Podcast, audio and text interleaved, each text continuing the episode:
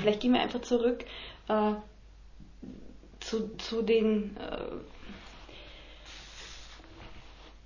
Konzepten, die sie sozusagen aus genetischer Perspektive anbietet, weil das ist ja, das ist schon der, äh, der Hauptunterschied jetzt gegenüber Lacan zum Beispiel und auch gegenüber Freud, muss man sagen, was sie vor, vor jeder sprachlichen Entwicklung äh, annimmt. Annimmt, genau. Ich wollte mich nicht allzu festlegen an der Stelle. Also die, der, der Originärprozess als, ein, als eine Hypothese, um, um spätere Entwicklungen zu verstehen. Also man könnte so sagen, was ist ein Piktogramm?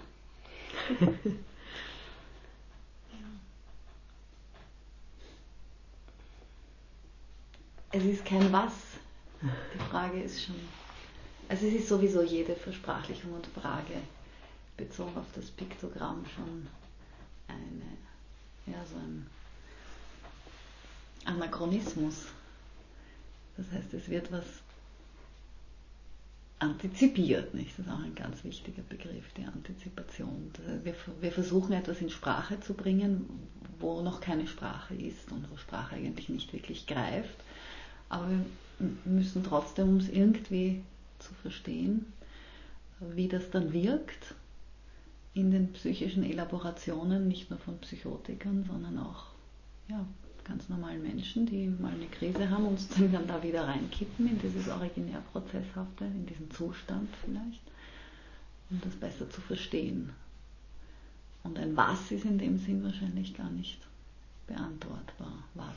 Aber sie beschreibt es als Organisationsweisen von Verarbeitung, von sinnlicher Wahrnehmung, würde ich jetzt mal sagen. Ist das ein Stadium, das alle durchlaufen? Also ich denke schon, glaube ich, für unsere Hörer entscheidend ja. zu wissen, dass sie ja damit sozusagen das Stadium vor der sprachlichen Verbalisationsfähigkeit genau. beschreibt. Und versucht in seiner Dynamik zu erfassen. Kann ja. man das so sagen? Das An der Selbstwahrnehmung, wobei von selbst zu sprechen hier auch schon wieder eine Antizipation ist, aber irgendwas muss man, also sie nennt Sujet, nicht? Also die Psyche, nicht? Die Psyche, die quasi als Psyche jetzt für sich wird. Und mir ist dann eingefallen dieser Ausspruch von Freud, ich bin die Brust, seine Notiz gegen Ende seines Lebens. Das wäre vielleicht ein, eine Version oder ein, eine Vorstellung bezüglich des Piktogramms. Ich bin alles, ich, die Brust ist die Welt, ich bin die Brust. Diese totale Ich-Welt-Wahrnehmung, in der es noch keine Differenzierung zwischen Ich und anderem gibt. Eine Verbindung von etwas, was äh, später ganz zum Subjekt gehören wird und etwas, was später überhaupt nicht mehr zum Subjekt gehört wird, was an dieser Stelle als Zustand erfahren wird. Als, als, ähm, also die, die, Verbindung von den beiden als Zustand. Von Brust und, und, und Schlund. Und Mund. Ja, Schlund. Am ehesten. Gehörgang kommt dann auch noch rein. Mhm.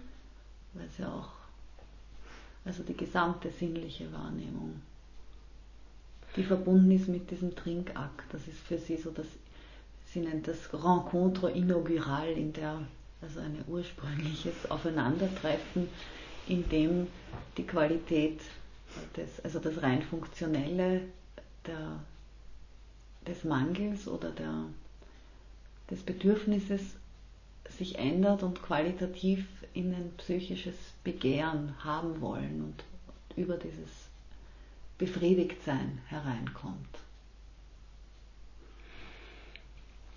Wobei sie äh, eigentlich nicht den Mangel voraussetzt, sondern zuerst einmal ist der, der Überschuss und das zu viel. Also es kommt von der Mutter, kommt die Brust, kommt die Milch und ist irgendwie alles da. Und dadurch, dass es dann, das ist aber dann eigentlich schon der Sekundärprozess, ne, wo, wo ein, ein, eine Trennung auch erfahren wird. Im, im Originärprozess wäre, wäre das noch alles ganz zusammengedacht. Also ja, ich habe das schon auch so verstanden, dass die Symbiose sozusagen das ursprüngliche, das ursprüngliche Glück und Einssein mit der Welt davon ausgeht, und dass, dass erst die Trennung äh, damit auch bestimmte Reize schafft und diese aber als Einzeleindrücke existieren. Aber die Geburt schon, nicht? Ja. Die Trennung ja. in der Geburt auch, ja. Und dass sich das nachher in dem Prozess des Stillens fortsetzt. Und in, in diesem Zusammenhang habe ich schon auch gefragt, nachdem das ja bei der Melanie Klein und so ein sehr zentraler Teil auch ihrer Arbeit ist, wie sehr sie mit der darüber kommuniziert hat. Ja, die erwähnt sie schon, ja, ist schon wichtig, ja. Auch dieses gute Brust, böse Brust, sie nennt das dann nicht gleich, aber das Konzept übernimmt sie schon. Es kommen da so ähnliche Gedanken ja. vor. Und auch ihr Betonen der Objektbeziehungen, nicht, dass das sagen, mit dem Primärprozesshaften eigentlich ganz zentral ist. Ein Primär- und, und Sekundärprozess sind ja äh, freudsche Begriffe, einfach auf die sie dann, mhm. in die sie sich einklingt und wo sie, naja, doch, wo, wo man sagen muss, dass es da auch noch Modifikationen gegenüber Freud oder von mir aus Lacan gibt. Aber das, das würde ich lieber dann erst einen Moment später überlegen. Ähm, das, das Piktogramm, das klingt so nach Bild. Ja. Mhm. Und von daher habe ich mich auch, von daher habe ich gefragt, was. Ja, ein Bild ist etwas, ist etwas Fassbares. Äh, und, und ich denke mir so, wie sie, wie sie das dann münden lässt in die Halluzination, wenn die wenn die Brust der Mutter fehlt, wird sie zunächst einmal halluzinierend ersetzt. Hat es schon auch was vom, vom Optischen ganz stark. Ja? Aber das alle Sinne ist, alle, alle, alle ja. also für sie ist das ganz wichtig, das betont sie mehrmals, dass es hier eben kein Primat des, eines Sinns gibt. Mhm. Vor allem sie, sie geht ja auf diese ganz, sie sagt, das ist ein ganz kurzer Moment, dieses Originäre weil er dann bald diese Vorstellungstätigkeit irgendwie einsetzt oder Wahrnehmungstätigkeit in einem primitiveren Sinn. Und ganz am Anfang sehen ja die Kinder auch nicht wirklich was. Also das ist ja auch nur eine Anlehnung an. Ich denke, Piktogramm ist deshalb für sie also das angemessenste Wort, weil es hier so ein, ein, ein Einschreiben gibt in, ja, in die Hirnbahnungen. Sie spricht dann später, als sie, als den Übergang zum Primären beschreibt, von einem piktografischen Engramm. Also immer dieses Einschreiben, ich, mir kommen dann immer die Bahnungen vom Freud in den Sinn. Mhm. Das ist eine Einschreibung, die somatisch ist auch. Also ich weiß nicht, vielleicht kann Ja, also für mich war schon noch ich habe das zumindest auch so verstanden, dass es eine sehr enge Beziehung zwischen sinnlich, körperlichen Eindrücken, sensorischen Wahrnehmung und dadurch, die dadurch den Stimulus schaffen für eine psychische Verarbeitung, die eben mit diesen, die sie dann als Engramme bezeichnet. Wobei für mich dieser Begriff Piktogramm äh, insofern bezeichnet, dass es so etwas Zerstückeltes hat, mhm. diesen partiellen Charakter. Mhm der einzelnen Sinneseindrücke und Erfahrungen. Mhm. Und den es ja erst nach und nach in einem Prozess einer langen Entwicklung gilt, dann zu integrieren zu einer Gesamtheit. Also das, das schien für mich so bildhaft, mhm.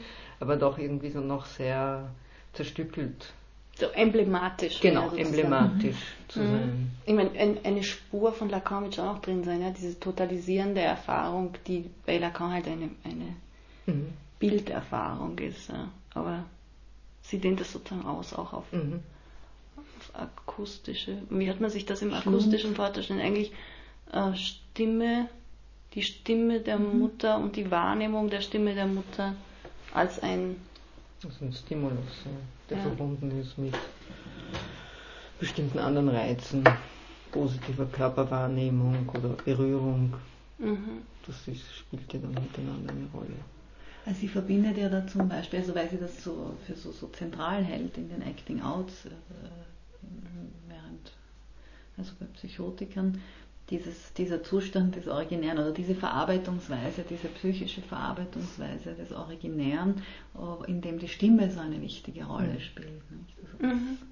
Dass, es hier sehr wohl auch um diese akustische Invasion auch geht und sie hebt dann auch hervor, dass im Gegensatz zu den Augen, die, die man schließen kann, äh, oder den Mund. Mhm. Also, oder, oder man kann mhm. dieses, der Säugling kann die Milch erbrechen, wenn es ihm zu viel wird oder mhm. wenn es ihn überschwemmt, aber die, die, die Ohren kann er nicht verschließen und äh, daher sozusagen auch die Zentralität fast eines des Gehörsinns äh, und nicht des äh, optischen Sinns. Also es hat, glaube ich, eher einen, einen erkenntnistheoretischen Wert, dieses Piktogramm, ne, dieses diese Analogie zum mhm. Bild jetzt im Sinne mhm. des Emblems, wie du sagst. Mhm. Oder, oder ja, eines sprachlichen Zeichens auch, das so vieles umfasst, aber gleichzeitig auch nur ein mhm. winziger Ausschnitt ist, aber, sich, aber für das Gesamte gehalten wird mhm. gewissermaßen.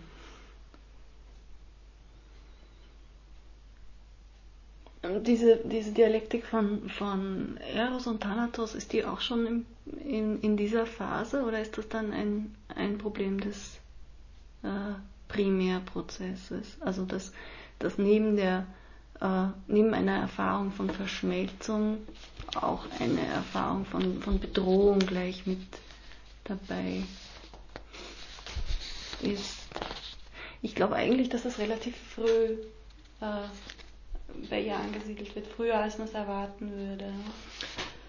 Also diese, dieser Konflikt, den sie beschreibt, in diesen zwei Spannungen zwischen Eros und Thanatos, ist ein psychischer Konflikt. Mhm. Und äh, so wie ich das verstanden habe, kann der ja auch erst entstehen, wenn die Psyche so weit gereift ist, dass es diesen Konflikt geben kann, den sie ja als, als typischen Prozess im gesamten Leben eines Sujets, eines Ichs bezeichnet. Von, von daher ist, ist zwar das Durchlaufen dieses äh, originären Zustandes und originären Prozess ganz wesentlich, um überhaupt einen, einen psychischen Konflikt erleben zu können, aber ist für mich trotzdem das ein, ein Teil, der erst im primärprozesshaften Bereich angesiedelt ist oder das danach erst ein bisschen später. Kann, ja. Weil er ja schon auch in diesem Sprach sehr oft, mit, also einfach mit Sprache verbunden ist oder mit der Verbalisationsfähigkeit und Ausdrucksfähigkeit. Also dann erst im Sekundärprozess wäre. Auch, ja. Ja, das als ausdifferenzierte Dialektik, ja. aber ich glaube, dass das im Grunde genommen diese, diese Eros-Thanatos-Dialektik bereits einsetzt, in dem Moment, wo diese, dieses, dieses Treffen stattgefunden hat und, und dann die Brust nicht da ist, obwohl sie eigentlich da sein sollte, weil ja die Halluzination eines, eines, ja, eines Lustzustands schon möglich ist, mhm. stattfindet. Und dass also im, im, mit dem Auftreten von Lust, Unlust, mit diesem psychischen, mhm. psychisch werden genau. ja, genau das Bedürfnisses äh, durch die Erfüllung eigentlich, durch das Brusthaben und Kriegen und, und, und Lust empfinden, dass da bereits die ersten Momente dieser Eros-Thanatos-Dialektik einsetzen. Aber das natürlich, mhm. du, du hast sicher mhm. recht, dass dann die Ausdifferenzierung erst dann sukzessive möglich ist. Und, und auf einer ganz primitiven äh, Ebene ist es so, dass es hier einfach nur um, um, um, um Unlustvermeidung geht. Mhm. Die entweder thanatoid passieren kann, indem sozusagen jede Lust vermieden wird und, und Anorexie entstehen kann, jetzt psychisch bedingt. Oder die andere Seite, die erotische Version der, Lustverme der Unlustvermeidung wäre dann die Suche nach dem guten Objekt. Nicht? Das, so beschreibt sie das. Und das kann, setzt eigentlich schon auch auf einer sehr primitiven. Ja, das stimmt, weil du das gerade ansprichst. Also sie, sie schafft es ja auf diesem Konzept basierend, sehr gute Dynamik und Entstehungsweise bestimmter Krankheitsbilder oder das, die Problematik herauszuarbeiten. So eben auch bei den Drogenabhängigen mhm. kommt diese Problematik und Spannung zwischen Eros und Thanatos irrsinnig deutlich hervor. Zwischen der absoluten Todessehnsucht und Zerstörung und Verweigerung und der absoluten Befriedigung. Das gibt uns Gelegenheit, äh, sie original einzuspielen. J'en viens maintenant, et je serai beaucoup plus brève, à l'aliénation comme phénomène lié à la singularité d'une problématique identificatoire présente chez le sujet. La problématique psychique qui induit et rend nécessaire la réalisation de ce désir d'auto-aliénation présente comme caractère spécifique l'impossibilité pour le sujet de trouver une solution au conflit qui oppose Eros et Thanatos, ou dans les termes que j'ai dit au début, mouvement d'investissement et mouvement de désinvestissement. Mais comme ce conflit ne peut rester sans solution, sinon pour de brefs moments, le sujet devra faire appel à un objet ou à une pensée capable de satisfaire conjointement les visées antinomiques d'Eros et de Thanatos. L'aliénation en tant que destin de la pensée, une fois qu'elle est que ce destin est indépendant du champ social, signe ce type de relation dans laquelle un objet, un autre, une pensée sont devenus pour un sujet source exclusive de tout plaisir et ont été de ce fait déplacés dans le registre du besoin. En fonction de la nature de l'objet qui peut tenir ce rôle, différents prototypes peuvent être différenciés. La relation du toxicomane à la drogue, la relation qui lie le, joueur à ce type d'activité particulier que sont les jeux dits de hasard et dans lesquels il s'agit, justement de se démontrer qu'on est maître de cet hasard, la relation du sujet au jeu et au corps d'un autre comme seul détenteur de son accès à la jouissance, enfin la relation du sujet à une idéologie. Je ne vous parlerai pas ce soir de la problématique propre aux joueurs, ni de celle présente dans cet, dans cet avatar catastrophique qui va transformer l'amour en passion. Je me contenterai par contre de vous pointer, à titre d'exemple, d'un destin possible de la pensée, la relation que la drogue induire entre le sujet et la représentation, les représentations psychiques par lesquelles il pense la réalité tant qu'il ressent l'effet de la drogue. Le temps que dure son action, le jeu, le sujet va jouir d'un ensemble de représentations sensorielles dans lesquelles il contemple une représentation du monde qui est l'œuvre, la manifestation du pouvoir de ce que j'appellerais une sensorialité, supposée pensante. Plus exactement, une manière de penser, de percevoir la réalité qui rend impossible qu'apparaisse ne fût-ce que l'ombre d'un doute concernant un possible écart entre les représentations de la réalité créées par la pensée et la réalité qu'elles sont supposées représenter. La question du vrai ou du faux n'a plus de place, ne fait plus sens. Une fois l'effet du toxique terminé, le sujet gardera la conviction que l'expérience qu'il a vécue prouve l'équivalence en ce qui concerne leur vérité de l'ensemble des représentations de la réalité que les sujets peuvent se donner. Il va ainsi essayer et réussir à exclure de nouveau la question du vrai ou du faux en affirmant qu'il n'y a aucune preuve qui, qui permettrait de décider de l'attribut à choisir. Je dirais que la toxicomanie est un compromis entre le désir de ne plus penser la, réalité, et le refus ou l'impossibilité de recourir à des constructions délirantes de cette réalité. ou encore je dirais que la toxicomanie est un compromis entre le désir de préserver et le désir de réduire au silence la propre Aktivität de pensée. Ja, also ich werde versuchen, diesen vorgespielten Teil aus einem Vortrag von der Oulanier zu übersetzen.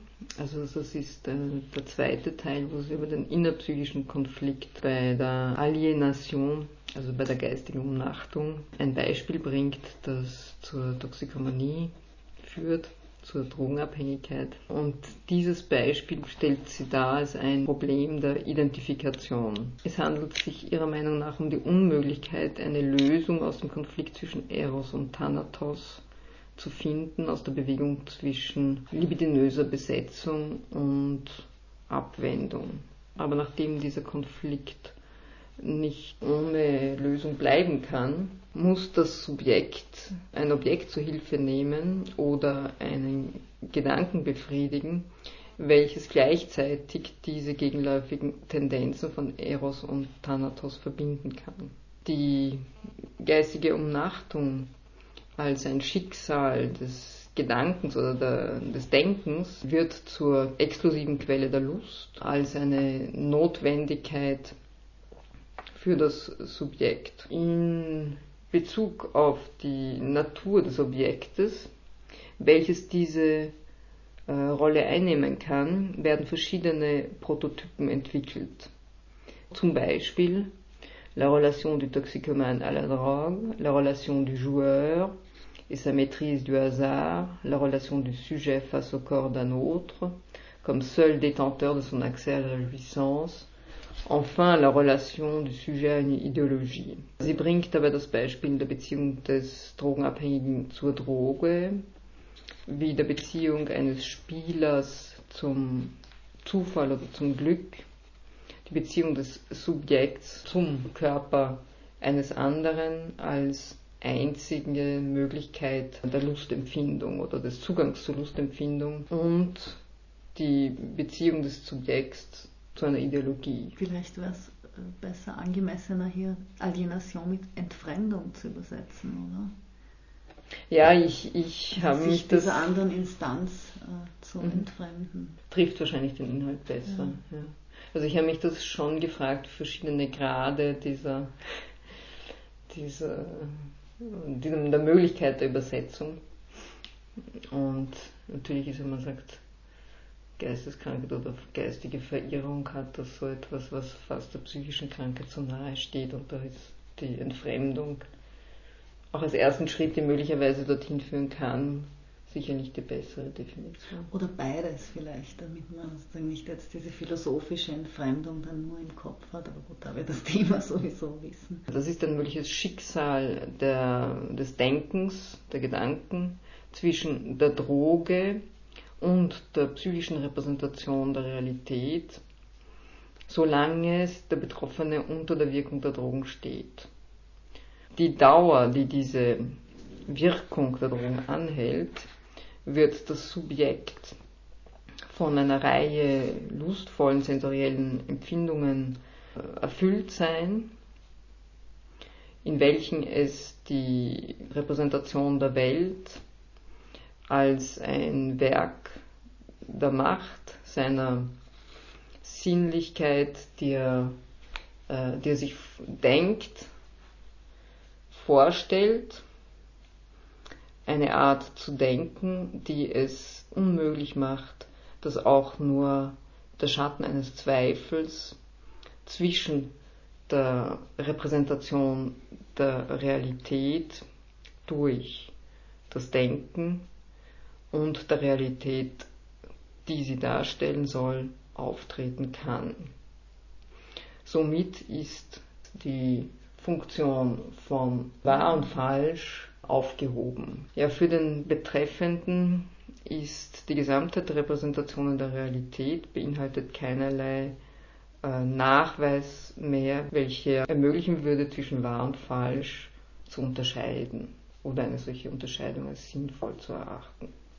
La toxicomanie est un compromis entre le désir de ne plus penser la réalité et le refus ou l'impossibilité de recourir à des constructions délirantes de cette réalité. Die Drogenabhängigkeit ist somit ein Kompromiss zwischen ähm, le Désir dem Begehren, nicht mehr die, die Realität zu denken und der, der Ablehnung oder Verweigerung und der Unmöglichkeit äh, auf Phantasmen oder delirante Konstruktionen der Realität zurückzugreifen. Somit ist die Drogenabhängigkeit ein Kompromiss zwischen dem Begehren, die eigene Lust zu bewahren und dem Begehren, die eigene psychische Aktivität des Denkens zum Schweigen zu bringen. Eine wörtliche Übersetzung, die, glaube ich, die, die, das Nachvollziehen erleichtert, aber noch nicht ganz leicht macht. Ja. Na, ich habe mir jetzt die ganze Zeit gedacht, dass es schwierig ist nachzuvollziehen, worum es hier eigentlich geht, wenn man nicht diese beiden Prozesse ein bisschen klarer da hat. Also dieses mhm. Originäre, wo sie sagt, das ist die Sensorialité supposée pensante, wo ich sofort an das Originäre gedacht habe.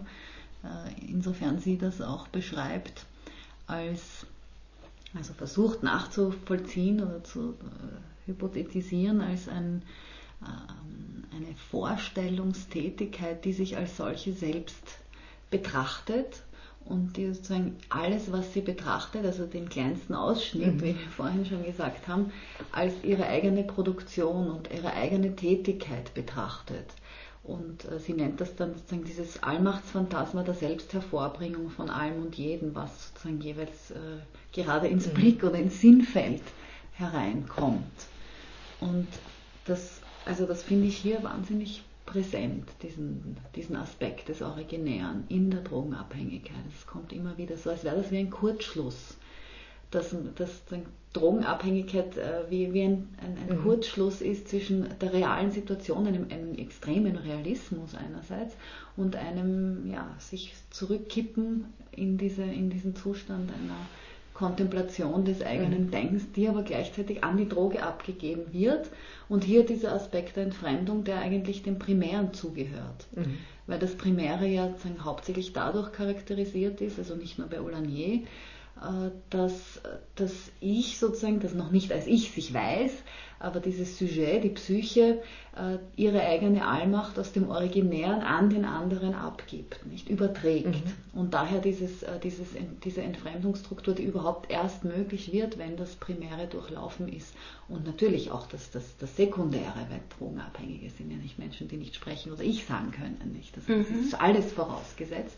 Aber es überwiegen sozusagen diese beiden Zustände. Ja, es wird sozusagen die, genau, die Allmachtsfantasie, die selbst empfunden wird, sehr stark auf das Objekt Droge als mhm. verantwortliche Substanz äh, zugeschoben. Und, und, und schließlich er ist nicht mehr bei sich selbst erkannt. Und damit auch die Realitätsprüfung, ja. nicht der Anspruch auf Realitätsprüfung. Wobei Realitätsprüfung ist was, was eigentlich viel später erst. Äh, also ja, zumindest beim Freud ist, ist Realitätsprüfung ja erst sekund. Eine, also Realitätsprinzip gehört zum Sekundär. Ja, äh, natürlich, ja? das ist ja. ja. vorausgesetzt. Das ist ja ein entsprechender Mensch, ein Drogenabhängiger. Das ist ja alles durchlaufen, beim Psychotiker auch. Die mhm. können ja auch denken, urteilen. Aber das ist irgendwie verzerrt durch dieses Hochkommen oder dieses Zurückgreifen auf, auf uh, primärprozesshafte und originäre Verarbeitungsweisen. Das heißt, es ist wie, wie ausgesetzt oder wurscht. Nicht? Das kann man vielleicht so. Mhm. Oder zu bedrohlich. Ja, das, ist wie eine Ab Ja, es ist schon auch eine Form der Konfliktlösung halt. Mhm. Wie du so richtig sagst, so eine Art Kurzschlussweg beschreibt.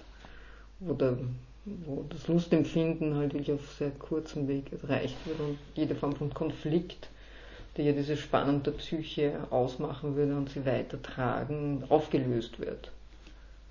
Mhm. Also ich, was ich mich frage, ist, ob es, äh, ob es eben bis zum Konflikt, bis zur Wahrnehmung des Konflikts überhaupt kommt, weil dafür brauchst du eine gewisse äh, Verankerung eines Realitätsprinzips.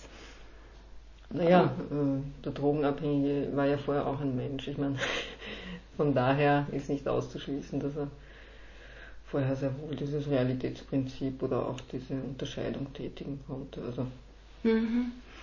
ich denke schon, dass durch die, also sie beschreibt das ja auch sehr gut in dem Zustand, der durch Drogen beeinflusst hat, in dem High-Zustand und dann in den Zustand der Ernüchterung, wobei äh, das halt von einem Extrem ins andere gibt, aber in beiden Fällen gibt es eben nur mal diesen Konflikt, der ähm, eine klare Tendenz oder Anspannung machen könnte, nicht mehr. Es gibt dieses normale wahr und falsch nicht. Das mhm. ist alles absolut und damit ist alles verfälscht. Und scheinbar nicht mehr selbst steuerbar. Und das ist schon ein Prozess, den man bei Drogenabhängigen recht gut beobachten kann, dass mit zunehmender Dauer der Abhängigkeit ihr eigener Anteil an diesem Suchtverlauf immer mehr in den Hintergrund tritt und erst nach längerer Therapie wirklich wieder bearbeitet werden kann. Oder die Leugnung des Süchtigseins ja. oder des Süchtigmachens der Drogen. Ja. Und ich glaube, das ist etwas, wo, wo, hier vielleicht ein Missverständnis immer wieder auftaucht, ist, ist diese Perspektive der Genetik. Ja. Äh, sie beschreibt hier natürlich äh, drei Prozesse, die die Psyche durchläuft. Ja? Und sie kann sozusagen nicht im Sekundären ankommen, ohne das Primäre als kleines Kind durch, durchlaufen zu haben. Mhm. Aber das heißt nicht, dass sozusagen das in diesem alten Stufenstadion gedacht ist oder zu, zu verstehen ist. Das, das klappt nicht. Weil ja sozusagen alle die, also im Sinne der Regression, nicht, dass man dann irgendwie wieder ins Originäre regrediert und sozusagen nur noch danach organisiert ist. Das gibt es nicht. Sozusagen jede, jede Symptomatik, die sie beschreibt mit ihren Begriffen, setzt immer voraus, dass alle drei durchlaufen sind, aber eben in unterschiedlicher Weise. Äh, das, das setzt auch voraus, dass man jetzt von diesem Aufhebungsdenken bei, seit Hegel weggeht. Sie, sie, bezieht sich sicher sehr viel auf Hegel, was jetzt diese Phänomenalisierung betrifft von, von Wahrnehmung und Objekt und die sich durcheinander mhm. wechselseitig gestalten und hervorbringen. Aber es, es geht nicht um ein, ein Aufheben des Originären im Primären sondern das ist ein Aspekt, ja, dass zum beispielsweise diese Allmacht, das Allmachtsphantasma zum, zum anderen, auf den anderen projiziert wird. Da ist eine Art Aufhebung. Aber das heißt nicht, dass diese Schicht des Originären für sich, in sich nicht auch weiter bestehen würde in der Psyche als eigene Schicht. Liebe Zuhörerinnen und Zuhörer, unsere Sendezeit ist gleich zu Ende. Deshalb brechen wir unsere Gespräche über Pierre Olanier hier ab ohne dass wir zu einem Schluss gekommen wären. Für alle, die mehr Interesse an ihrem Ansatz bekommen haben, stellen wir verschiedene Links zu Pierre Olanier in die Beschreibung der heutigen Sendung in der Audiothek. Unter anderem findet sich dort eine ausführliche Bibliografie und die bietet viel Stoff für weitere Auseinandersetzungen mit der Psychoanalytikerin, die nicht zuletzt deshalb so spannend ist, weil sie eine Art Brücke zwischen Melanie Klein und Jacques Lacan darstellt.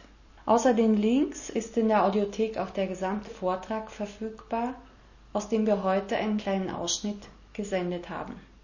Die Musikunterbrechungen unseres Gesprächs wurden durch einen Ausschnitt aus der Inquisition Symphony des finnischen Quartetts Apokalyptica verursacht. Im Namen von Alice Pechriegel und Vera Pfersmann verabschiedet sich Ulrike Kadi.